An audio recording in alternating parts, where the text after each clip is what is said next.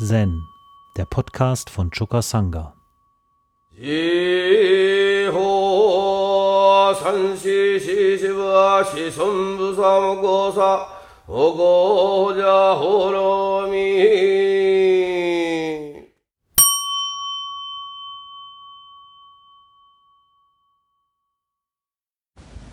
Es geht um erleuchtete Sicht.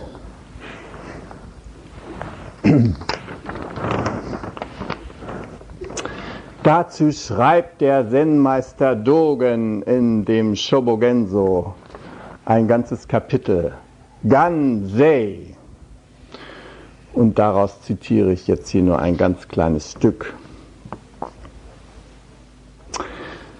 Das Studium des Weges im Lauf der vergangenen zahllosen Äonen trägt Früchte, in den 84.000 Formen der erleuchteten Sicht.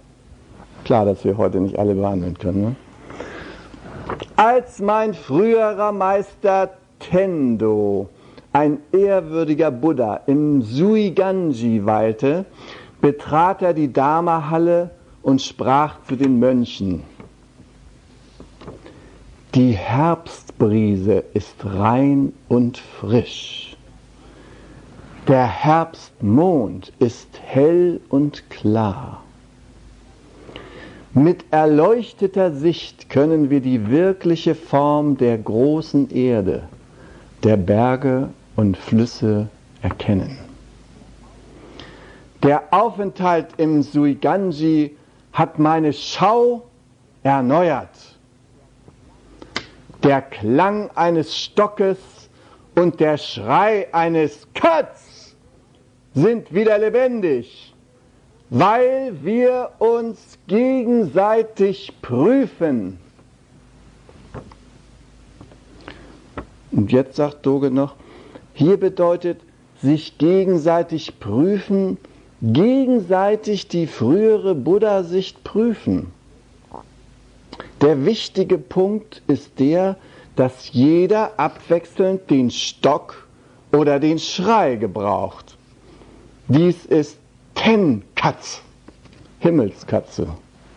Das heißt, seine eigene Sicht erneuern.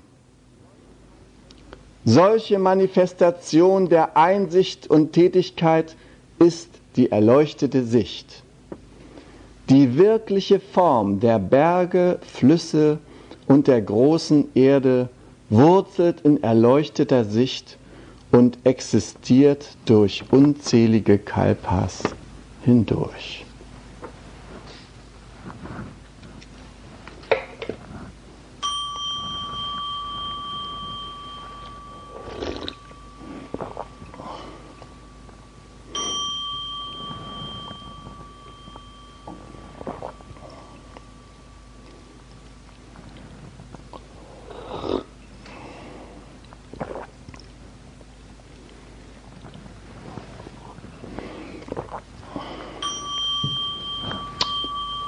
Gut, das war der Vortrag. Lassen wir das auf uns wirken. Wissen wir alle Bescheid, stimmt's? Und ein paar Anmerkungen vielleicht noch.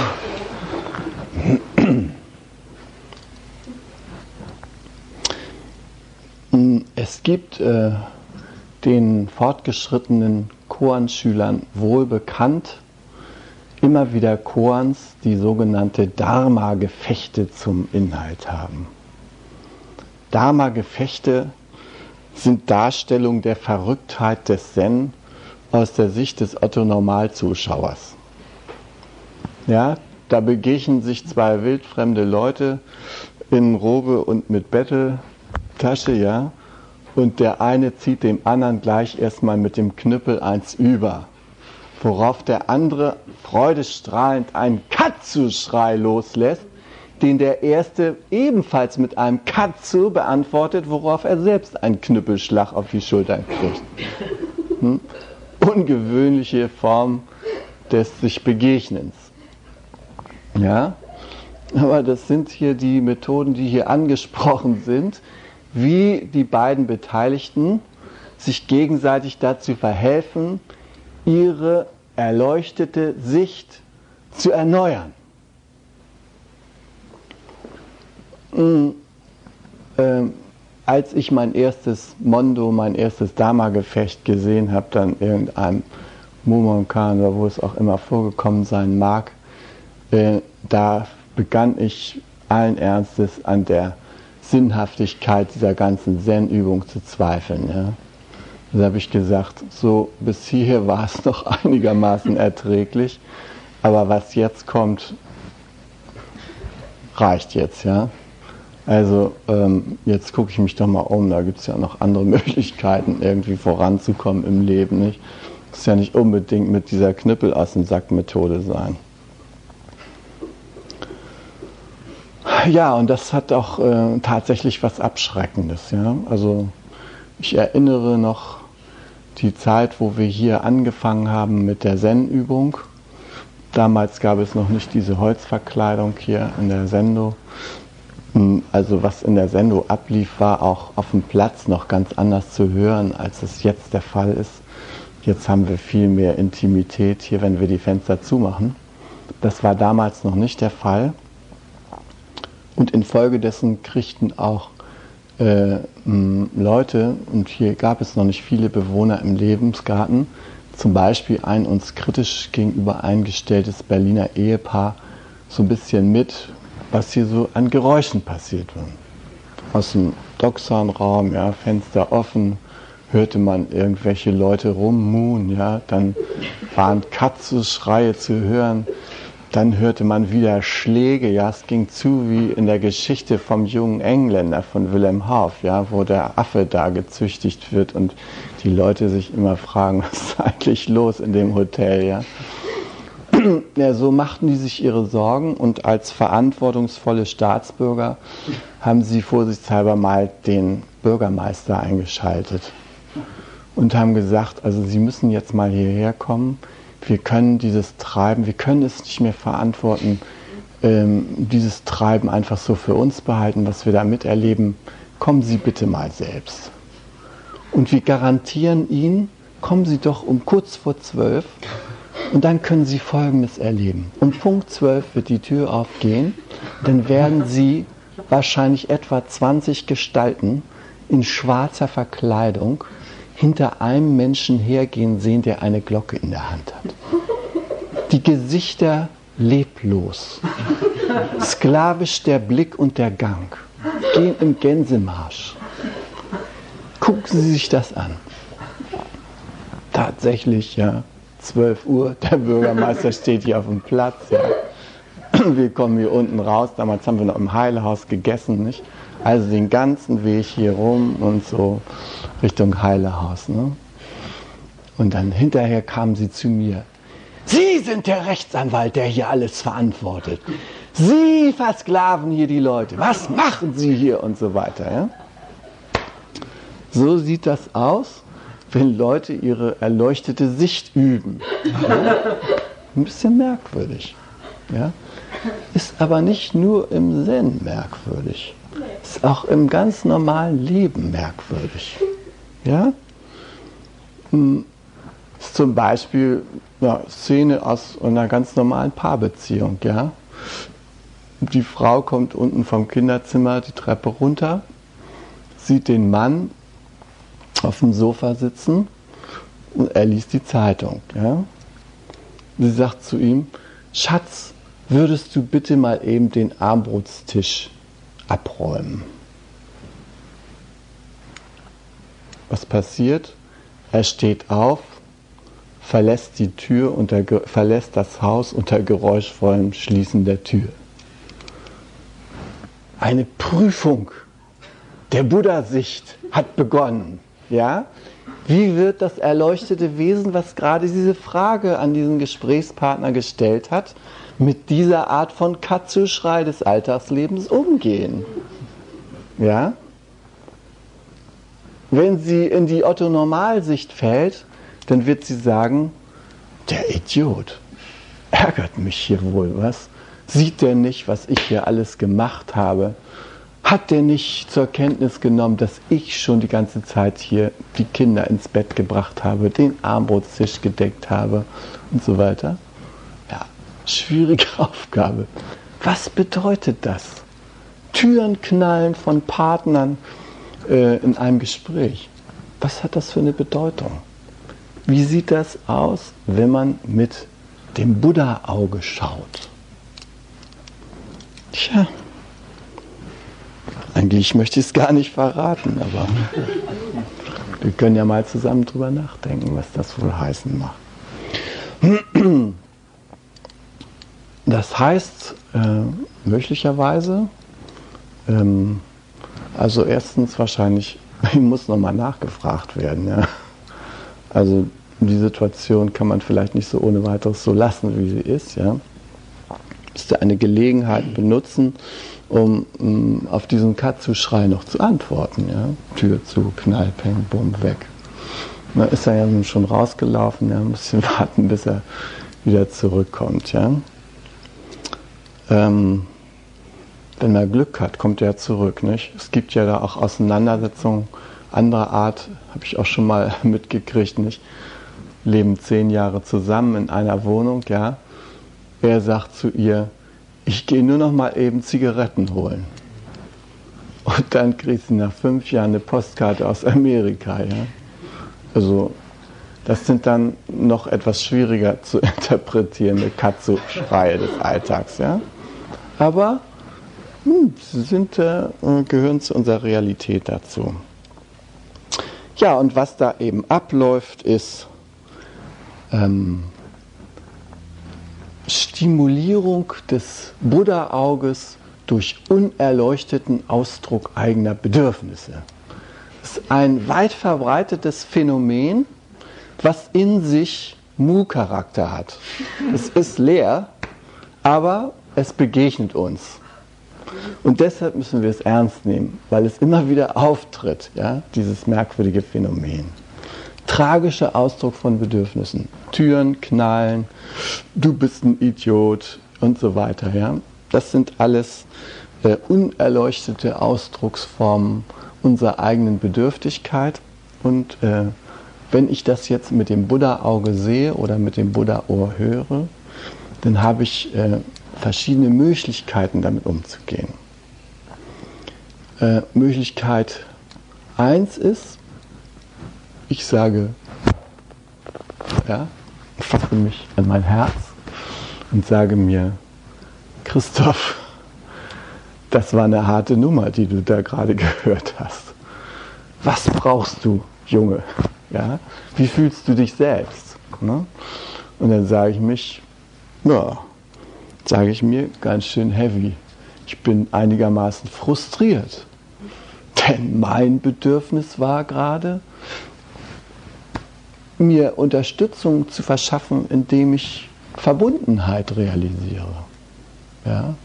Und was ich erlebt habe, ähm, das hat dieses Bedürfnis nicht zufriedengestellt. Ja? Und dann sage ich mir selber, ja Christoph, dein Bedürfnis nach Verbundenheit, nach effektiver Kommunikation in der Partnerschaft, das kann auf 84.000 Weisen zufriedengestellt werden. Sei ruhig, mein Herz.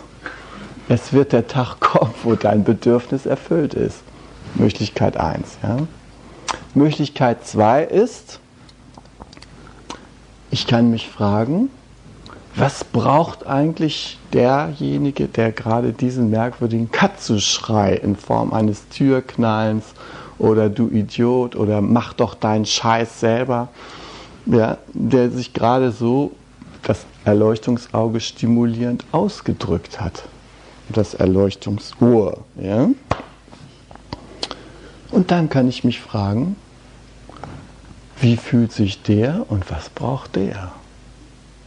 Und wenn ich das herausbekomme, dann bin ich mitten darin, die Buddha-Sicht des Lebens in einem konkreten Einzelfall zu erforschen.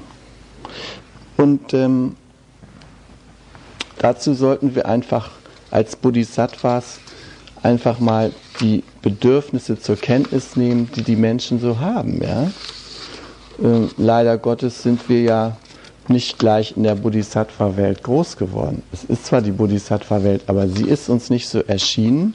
Und wie wir ja nun hier schon hinlänglich erörtert haben, haben wir als aufwachsende Zwerge in der Welt der Riesen, ja, die später gar nicht mehr die reale Welt ist, aber lange Zeit uns wie die reale Welt erschien, haben wir bestimmte Verhaltensweisen und Muster gelernt, die in dem Augenblick, wo wir in der Buddha-Welt sind, nicht mehr adäquat sind. Und zu diesen Verhaltensweisen gehört bedauerlicherweise das Unterdrücken eigener Bedürfnisse und das nicht zur Kenntnis nehmen der Bedürfnisse anderer Buddhas. Ja? Die natürlich nicht unbedingt schon im Buddha-Erscheinungsbild uns entgegentreten. Die meisten Buddhas sind Buddhas im Wolfspelz. Ja? Und deshalb sind sie auch so schlecht zu erkennen. Aber alle Buddhas im Wolfspelz haben dieselben menschlichen Bedürfnisse, die wir auch von uns kennen, die einfach erfüllt sein müssen, damit das Leben gut läuft, ja? damit, wir, äh, damit wir uns in diesem Leben glücklich fühlen. Und äh, als Buddha trachtet man ja danach, ein glückliches und erfülltes, friedvolles Leben zu führen. Ja? Ich sage mal, was da so ein paar Bedürfnisse sind. Also gibt's ja, kann man in Kategorien einteilen, muss man aber nicht. Ja.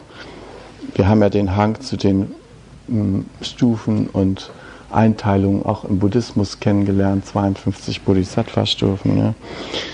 Gut, also es gibt körperliche Bedürfnisse, atmen, schlafen, ausruhen, trinken, essen. Wir brauchen Obdach, wir brauchen Schutz, Wärme, Sicherheit.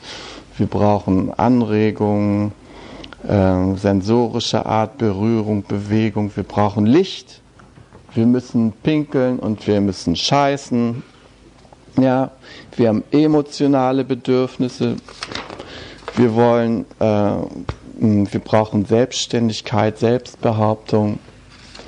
Wir brauchen Kreativität, wir brauchen Begeisterung, Bewunderung, wir brauchen Integrität, das Übereinstimmen von Wort und Tat und so weiter.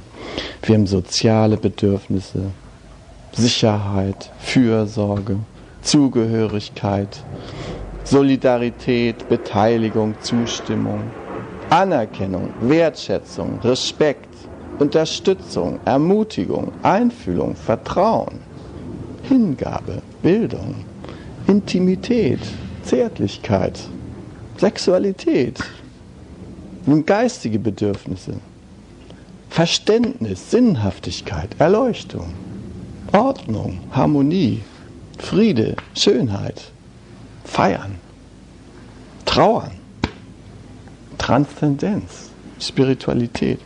Man könnte noch eine ganze Reihe aufführen.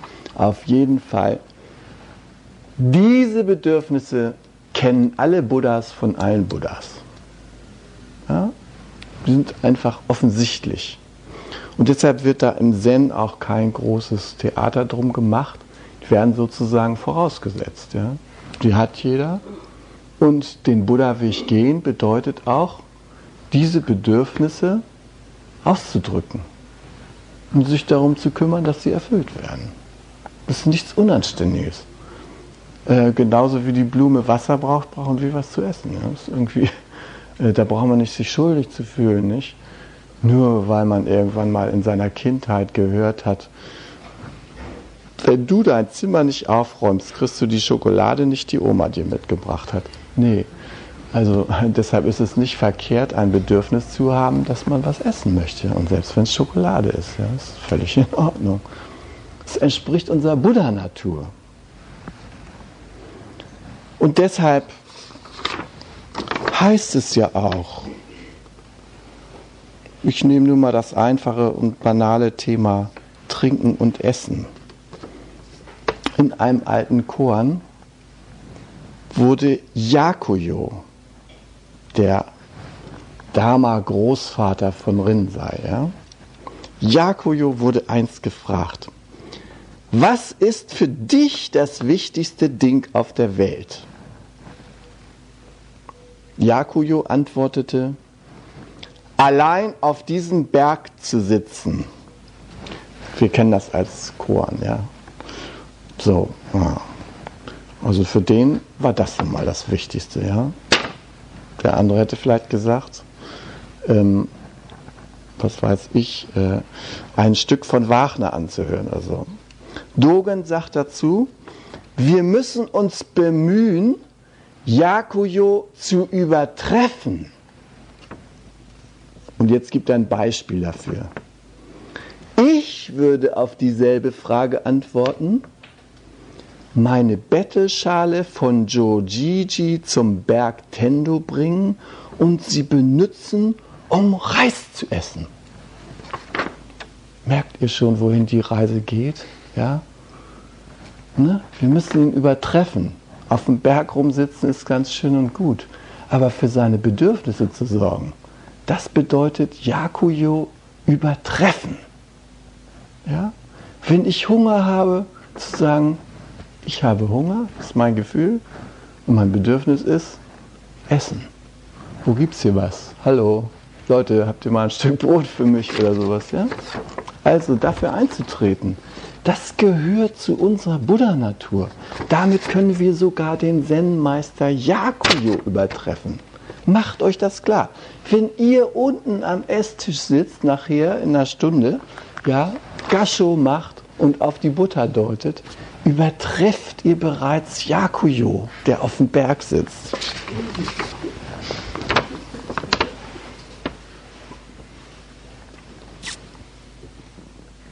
Dass man Obdach braucht, ist selbstverständlich. Meister Sekito Kisen. Ich lebe in einer Einsiedelei, die nichts Wertvolles enthält. Nachdem ich gegessen habe, fühle ich mich schläfrig. Ich nicke ein. Nickerchen. Ja, könnt ihr Yakuyo natürlich auch übertreffen. Geht nachher auf euer Zimmer, ihr werdet euch ein bisschen schläfrig fühlen. Ein Nickerchen. Ja? Mach doch mal ein Nickerchen, ne? Ist doch völlig in Ordnung. Nicht gleich wieder stürzt in die Choransammlung. Nein, ein bisschen schläfrig, jetzt mache ich mal ein Nickerchen. Ne? Ist doch völlig okay. Ne? Meister Enchi von Chokain bestieg einst den Teesho-Sessel und sprach. Ich lebe mehr als 30 Jahre auf dem Berg Isan ich habe nichts anderes getan, als Reis zu essen, zu scheißen und zu pissen. Es geht auch einfach. Es muss nicht so kompliziert sein. Das hat ihm einer nicht geglaubt, ja, und hat nochmal nachgefragt. Darauf hat er ein anderes Bedürfnis ins Spiel gebracht. Er sagt dann, auf die ungläubige Frage, ob das denn wirklich sein könnte. Ich habe nichts von meinem Meister Isan gelernt. Das einzige Ding, das ich gelernt habe, war, einen Wasserbüffel zu zähmen. Wenn er durch die Felder wanderte, brachte ich ihn zurück und wenn er übermäßig graste, schlug ich ihn mit meiner Peitsche. Wo ist sie? Ah, du hast sie, Frankie.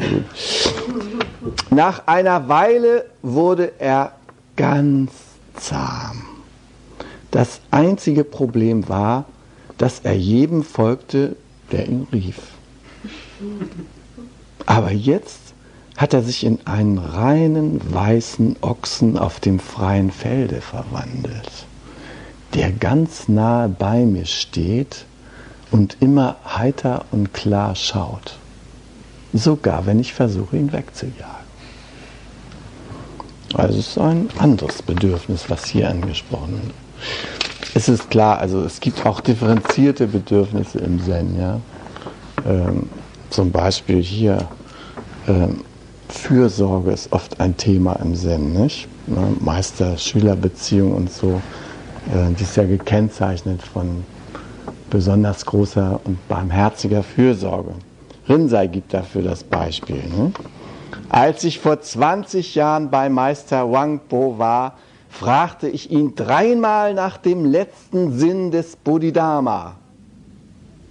Und dreimal schlug er mich mit seinem Stock. Es war, als wäre ich mit einem Einsegnungszweig gestreichelt worden. Jetzt würde ich gern noch einmal einen solchen Hieb erhalten. Hm? Spricht er so zu seinen Mönchen. Ne? Erzählt ihnen das, ja. Also in China gab es solche ähm, Beifußzweige, so eine Art Konfirmation, so ein Initiationsritus. Äh, dann wurden die äh, Kinder gesegnet mit einem Beifußzweig, ja. Also Palmwedel in der christlichen Tradition, ja. In dein Zion streut dir Palme und goldene Zweige hin, ja. Also äh, gesegnet sei dein Eingang und dein Ausgang und so weiter. Das haben die in China mit solchen Zweigen gemacht. Und so hat Rinzai dieses fürsorgliche Vorgehen seines Meisters erlebt. Und dass er es so erlebt hat, spricht einfach dafür, dass er in dem Moment oder jedenfalls kurz danach die Buddha-Sicht sich bereits angeeignet hatte. Oder besser, ihm die Buddha-Sicht sich ihn angeeignet hatte.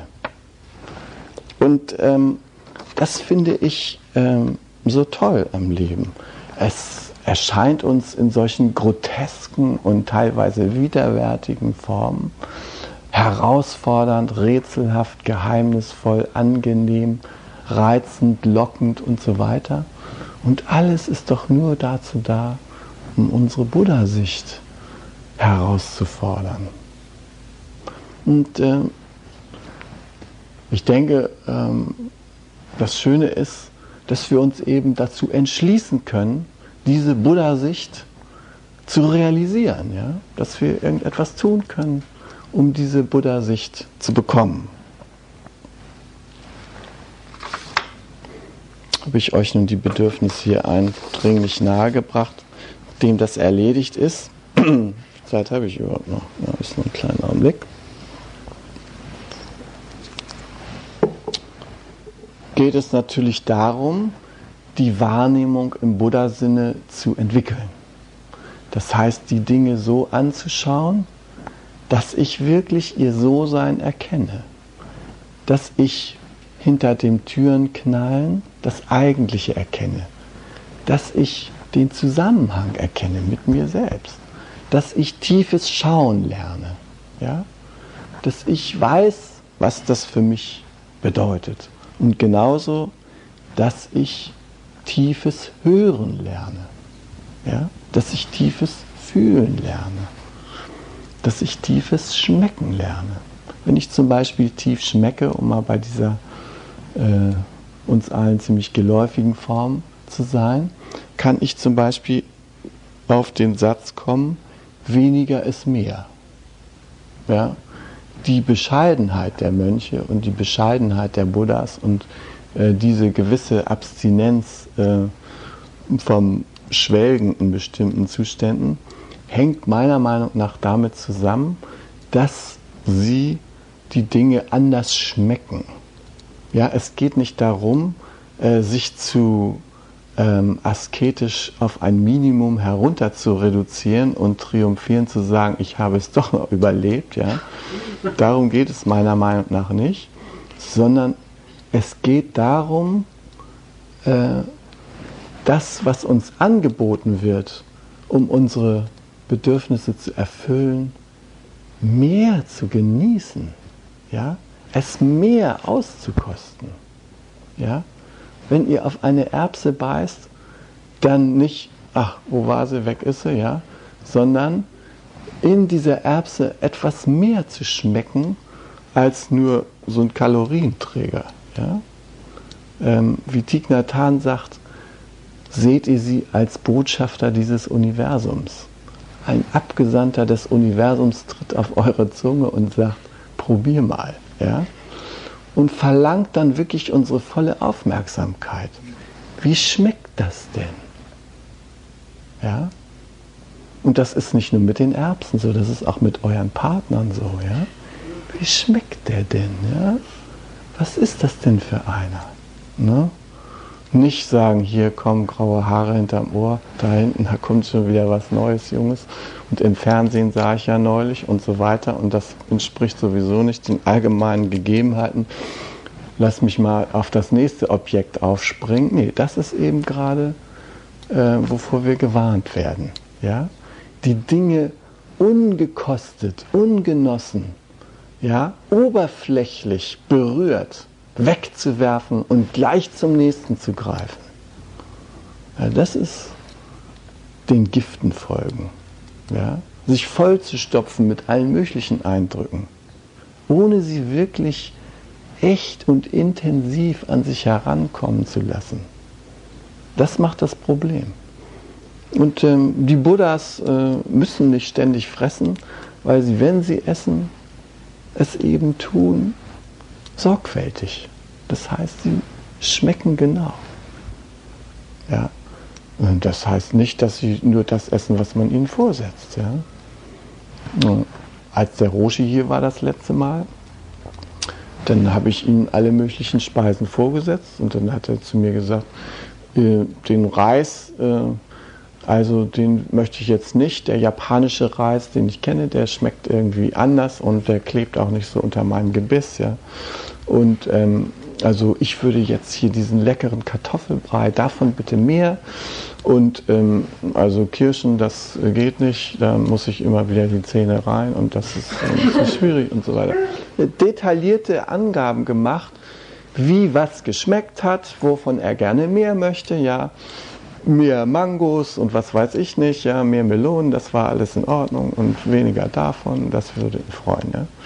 Er hat ganz klar gesagt, was seine Bedürfnisse sind. Ja, er hat ganz klar gesagt, wie er äh, die Dinge gekostet hat, was sie für ihn bedeutet haben. Ja. Eine sehr klare Information.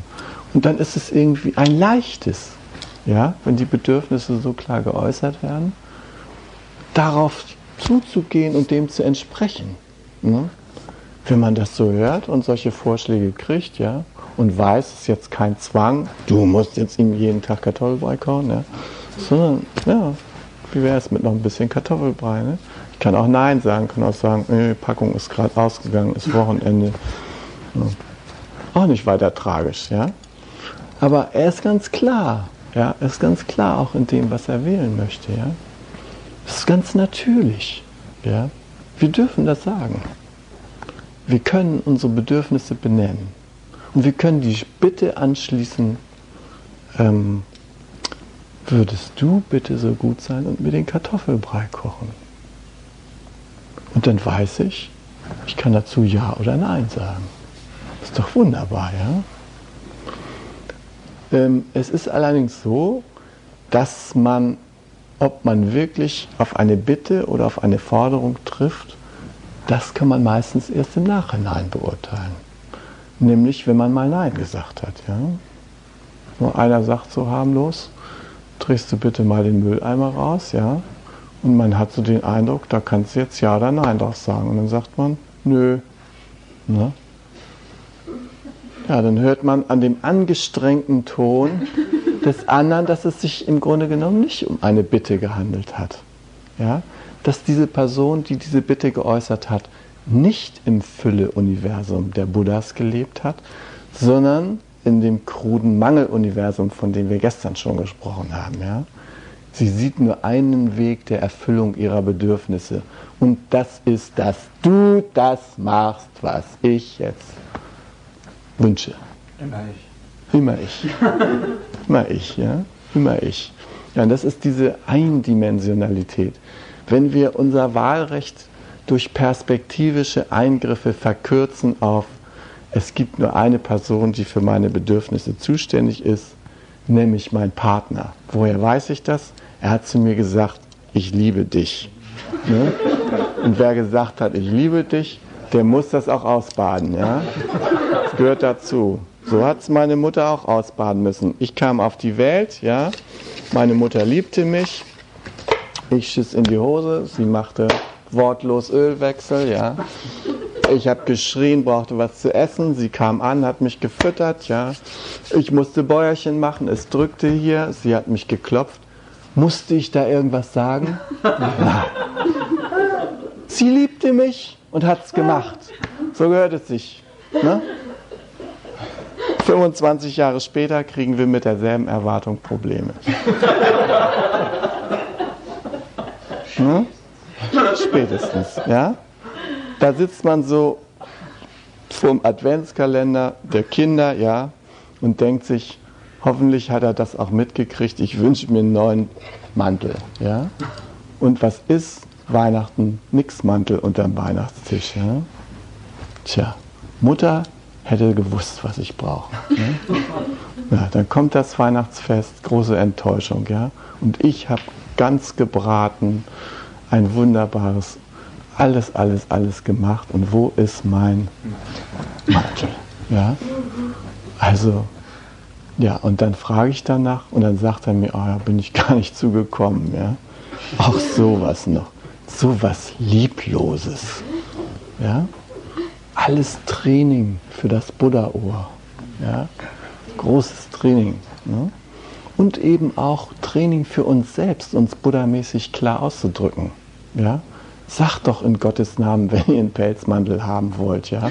Dann weiß man wenigstens, ob man das ob man dazu Ja oder Nein sagen will. Ja? Aber hinterher da unterm Weihnachtstisch angetrieft zu werden, weil man es dir wieder nicht von den Augen abgelesen hat, ja? Da musst du dich nicht wundern, wenn ich Zigaretten holen gehe.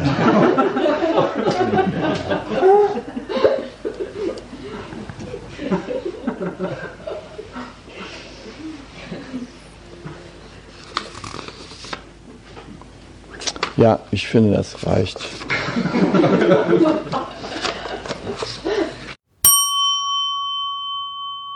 Zen, der Podcast, ist eine Produktion von Chokasanga e.V. in Kooperation mit dem Podcaststudio Paderborn.